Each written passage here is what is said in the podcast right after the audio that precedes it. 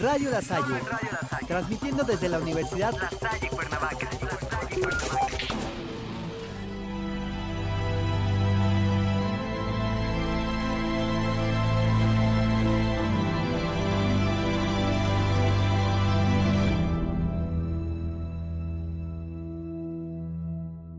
Estás escuchando Radio Cine.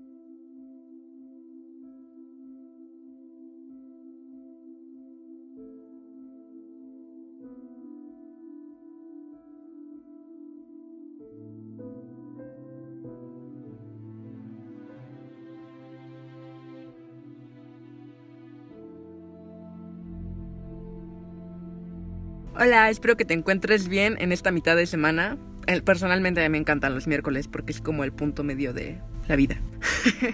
Lo que intenté realmente decirte es que ya vamos a transmitir este programa cada miércoles, cada 15 días. Aparte, esta es la segunda temporada, por eso cambió el famosísimo intro espectacular. Este episodio va a tratar sobre compositores y películas.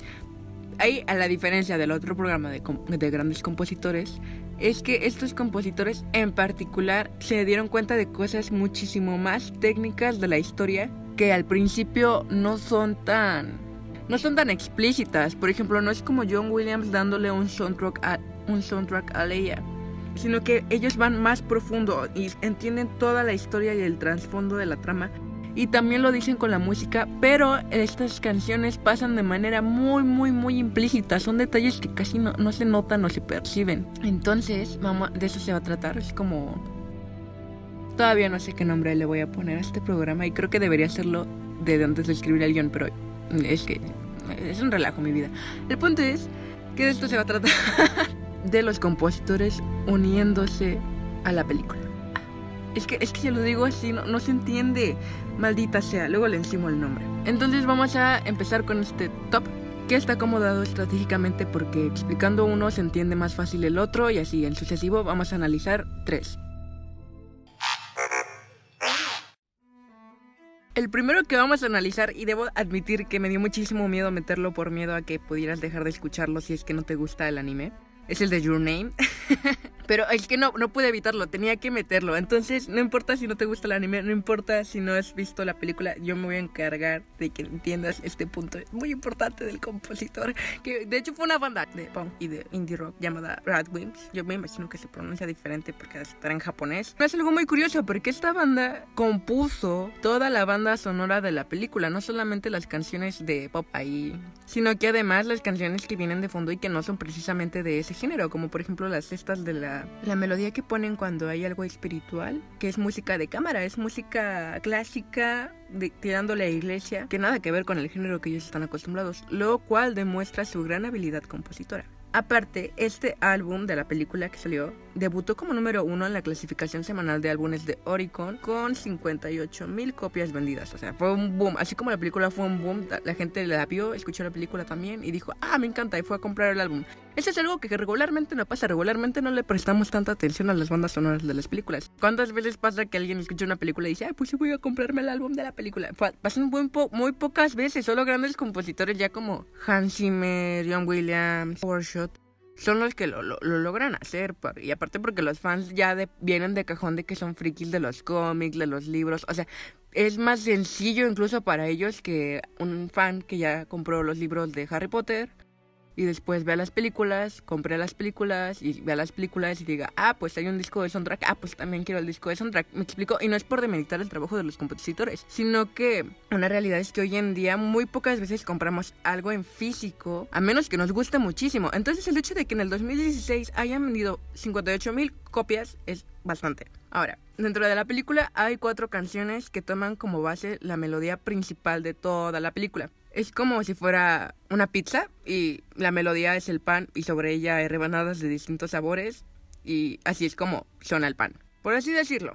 Bueno, es la, la melodía. Entonces, vamos a escuchar la primera pieza.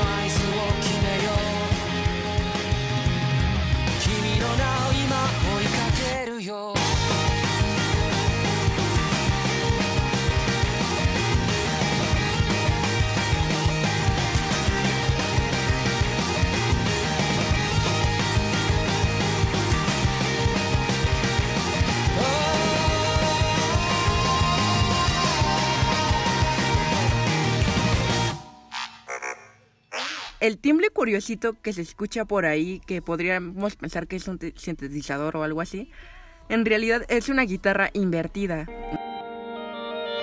Ah, tocan algo y pues lo reinvierten. Suena al revés durante el inicio de la película. Si no la has visto, esto no es un mega spoiler, no te preocupes, pero la película trata de viajes en el tiempo. Entonces, que al inicio suene al revés la guitarra, es porque estamos iniciando la travesía. E incluso no sabemos que es una guitarra al revés, no sabemos nada, simplemente la escuchamos y ya.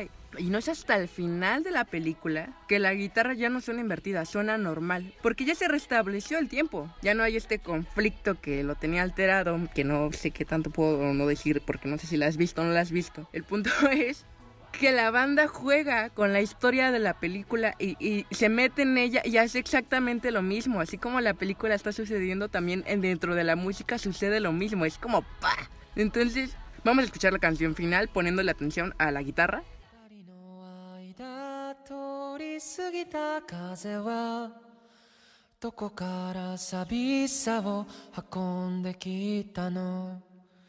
泣いたりしたその後の空はやけに透き通っていたりしたんだ。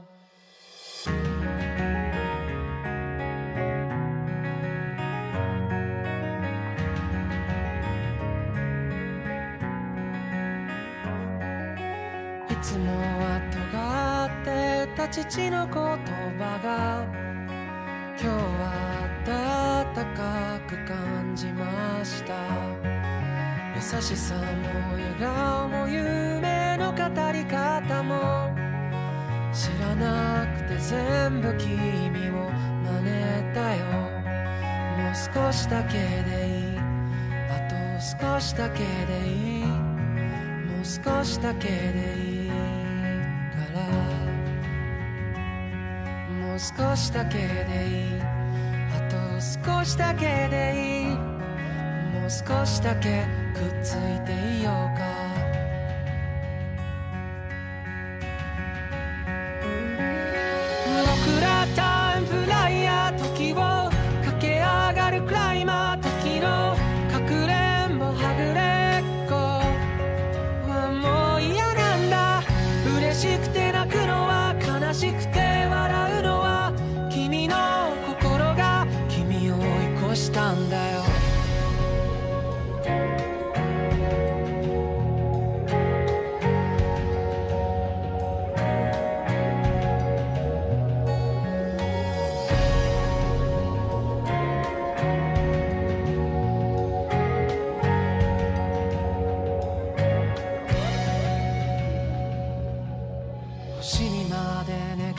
て手に入れたおもちゃも部屋の隅っこに今転がってる。叶えたい夢も今日で100個できたよ。たった一つといつか交換こしよう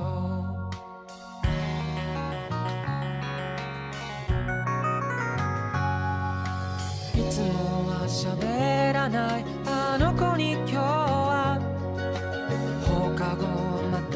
たと声をかけた。慣れないこともたまにならいいね。特にあなたが隣にいたらもう少しだけでいい。あと少しだけでいい。もう少しだけでいいから。もう少しだけでいい。少しだけでいい。もう少しだけくっついていようよ。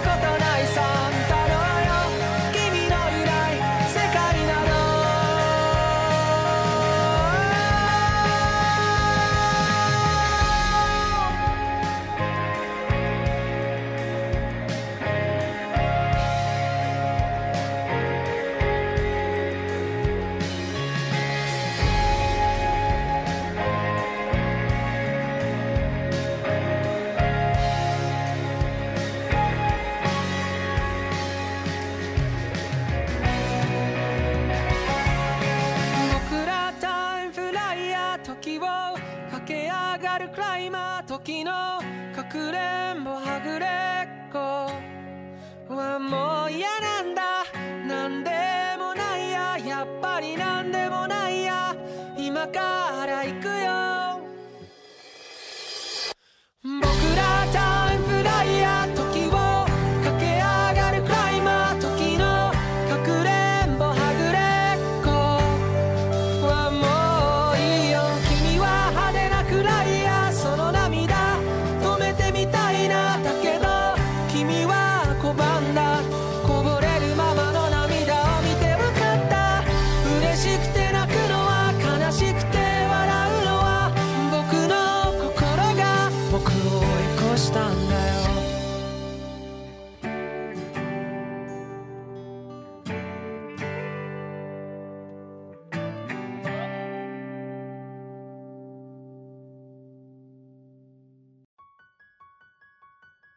Y otra, otra cosa interesante que hizo la banda dentro del montaje es la película tiene muchísimo a de repente dar parones. Ocurren estos parones, estos silencios, estos golpes en la película en que hay un corte, hay un- aire incluso. Yo creo que lo pusieron con esa intención de darle aire. Y la banda dice, ah, pues hay que hacer lo mismo. Entonces están canciones que tienen también estos parones inesperados como ta ta ta ta ta, ta. pero no no no son los meten muy bien vaya no suenan como que los estén haciendo a propósito suena bastante natural que incluso es difícil darse cuenta que lo están haciendo con esa intención. Lo que quiero resaltar de esto en la producción de una película se utiliza muchísimo muchísimo equipo el guionista el director el camarógrafo bla bla bla bla bla. Y no siempre trabajan juntos o sea de algún de alguna manera el director los va dirigiendo eh, vaya. Pero aún así no es como que la banda hubiera estado presente en toda la construcción para darse cuenta o que el director incluso les haya dicho quiero que hagas esto tal cual porque así va a ser el montaje no no no no fue así. Ellos solamente se dieron cuenta y se y fluyeron con lo que estaba sucediendo con lo que estaba viendo. Se volvieron parte de la intención narrativa. Los compositores van van de la manita con todo el proceso narrativo y del montaje. No se fijan solo en la historia superficial de los personajes sino que van más adentro El segundo soundtrack del que vamos a hablar fue nominado por la International Film Music Critics Association. ESO como mejor puntuación original para una serie de televisión. Y se trata del soundtrack de Juego de Tronos, el cual fue compuesto por Ramin Djawadi. él. Le vamos a decir Ram porque es más fácil. Lo interesante. Al principio la banda sonora estaba siendo compuesta por otro compositor que de repente se hartó, no sé qué pasó. El punto es que 10 semanas antes del estreno de la serie se fue. Y entonces ya pues el productor tu- tuvo que volverse loco, hacer un pacto con el diablo. No sé qué tuvo que hacer el, el pobre que se tuvo que encargar de meterle a alguien más que pusiera la música. Pero coincidió con Ram y bueno, obviamente me imagino que fue súper difícil. Todas estas son suposiciones porque Wikipedia no explica mucho de lo que pasa, pero o sea, entiendo la idea y te la quiero compartir. El punto es que Ram tuvo 10 semanas para, para poder componer esto. 10 semanas no es nada, o sea, ni siquiera, bueno, si puedes ver la primera temporada en una semana, yo me imagino. Pero no, no son nada para componer. Y aparte le pidieron que le diera a la serie su propia identidad musical, que no querían que sonaran como flautas o voces solistas que normalmente se utilizan como en este tipo de producciones, no. Querían una auténtica fantasía medieval. E incluso tenían el propio conflicto de que la música no opacara en algún punto el argumento de los personajes. Que si has visto Game of Thrones sabes que el argumento es lo más, bueno, al menos para mí, lo más inteligente, lo más increíble, lo más perfecto que puede haber. Entonces la música no, podía hacerles ruido, tenía que tener cierta armonía. Exitosamente, Ram pudo, pudo cumplir con este gran desafío y de repente hace cosas como la banda de Radwimps en Your Names, que, que se mete en una transformación de la música porque el personaje también ha tenido una transformación. El tema de Daenerys al principio suena con unos instrumentos tipo Dothraki y es casi al final de la temporada cuando Daenerys ya está teniendo más su propia identidad, pues ya es la madre de los dragones, que separan esta parte de Dothraki y solamente la dejan en un sentido porque pues, sigue siendo parte ya de ella, pero ya va cobrando más madurez, ya tiene más su esencia y esto es algo que juega, con lo que juega mucho Ram. Lo que vamos a analizar ahora, porque no podríamos hablar de toda la serie de Juego de Tronos porque esto no acabaría jamás, es que Entre todos los temas que hay en la serie, el más memorable, sin duda alguna, es el intro, por supuesto. el cual desplazó al tema de Estrellita, ¿dónde estás? para ser enseñado ahora en las escuelas, en clases de flauta. Bueno, esa broma no me salió quizá.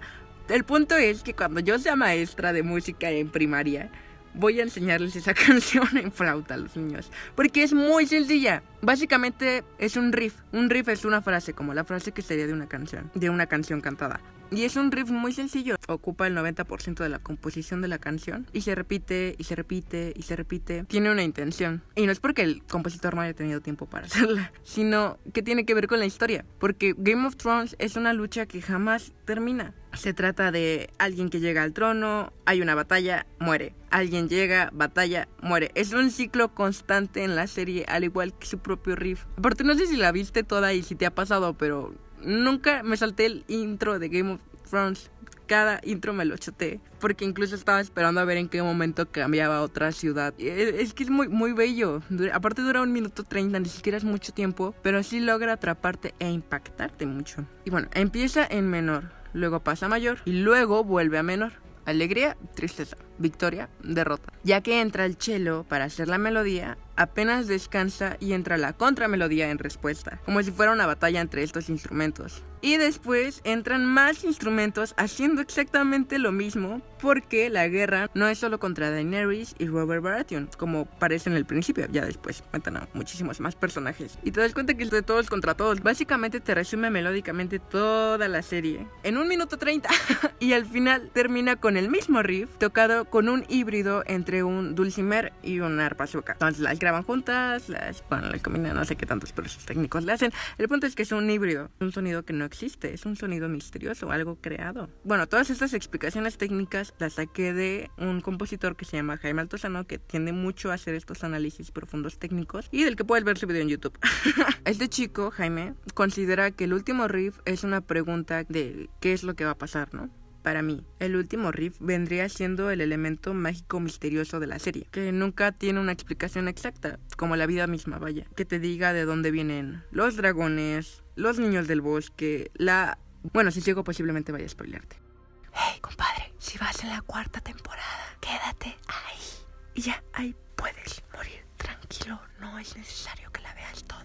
Esto fue el análisis sobre el intro de Game of Thrones. Vamos a ponerlo así de un minuto 30. Lo voy a poner y lo voy a repetir porque está buenísimo. No, es cierto. Solo voy a hacer una vez, así que disfrútalo.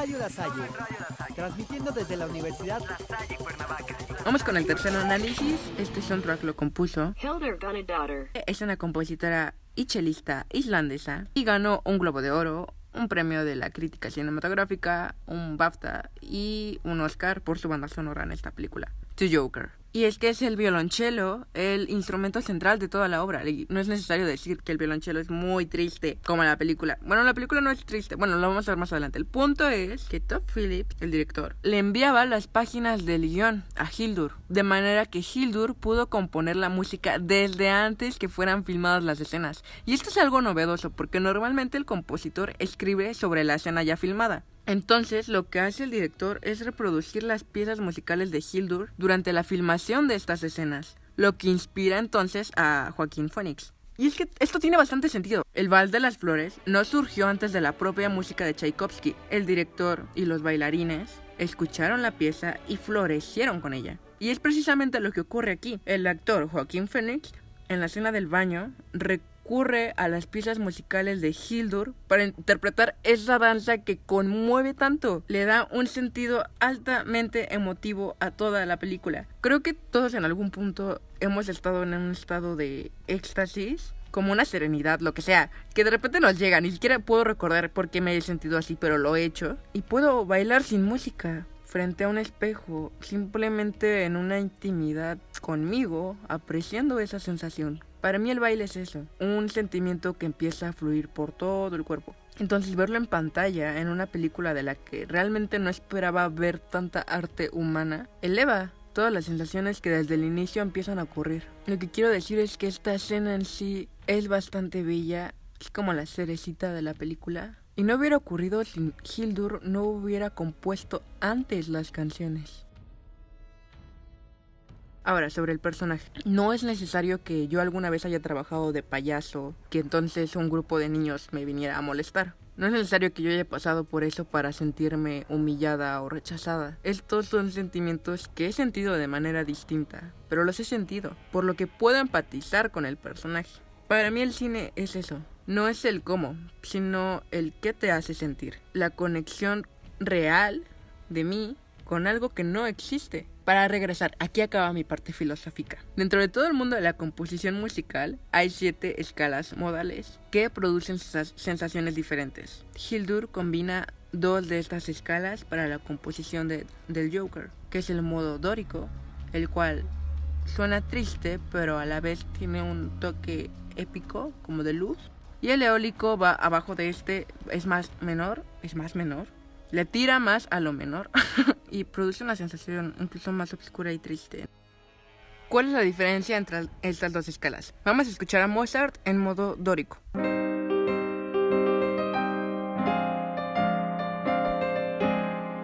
Y así es en eólico.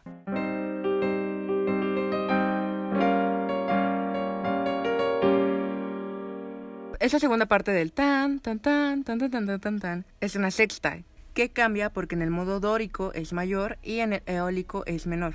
Entonces lo que hace esta compositora es que no toca ninguna. Entonces podemos pensar que no está combinando realmente las dos escalas, que simplemente agarró una y no tocó la sexta. Y podría ser cualquiera de las dos. Es muy confuso, porque no puedes señalar que está tocando en modo dórico o eólico. Podría ser cualquiera de los dos, no hay una sexta que los diferencie.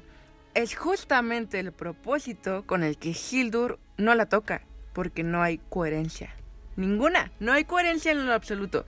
Y esa es la locura de la película. Si Hildur hubiera compuesto así para otro firme, la habrían criticado y ya jamás hubiera vuelto a tocar. Pero, bueno, quizá, quizá no tan drástico.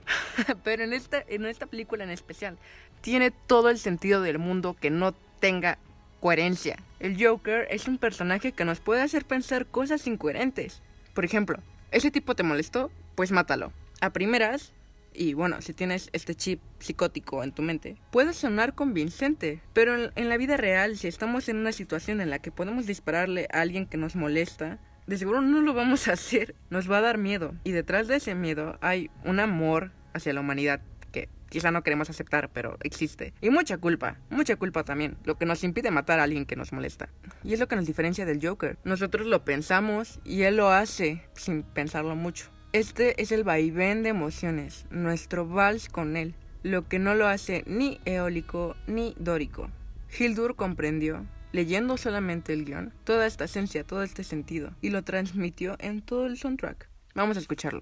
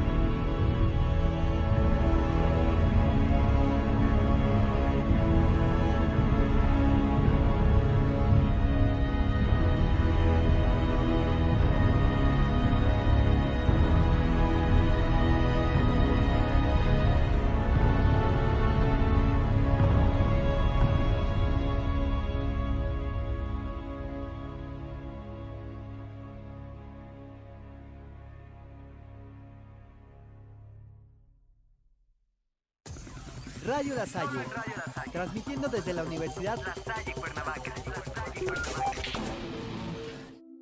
Aquí concluye nuestro programa. Puedes escucharme cada 15 días, cada miércoles. Y si quieres tenerlo más presente, puedes seguir nuestra página oficial. Somos Radio La Salle Cuernavaca y estamos en Instagram y Facebook. Y gracias por permitirme acompañarte en este momento de tu vida, musicalizando mientras haces alguna otra cosa.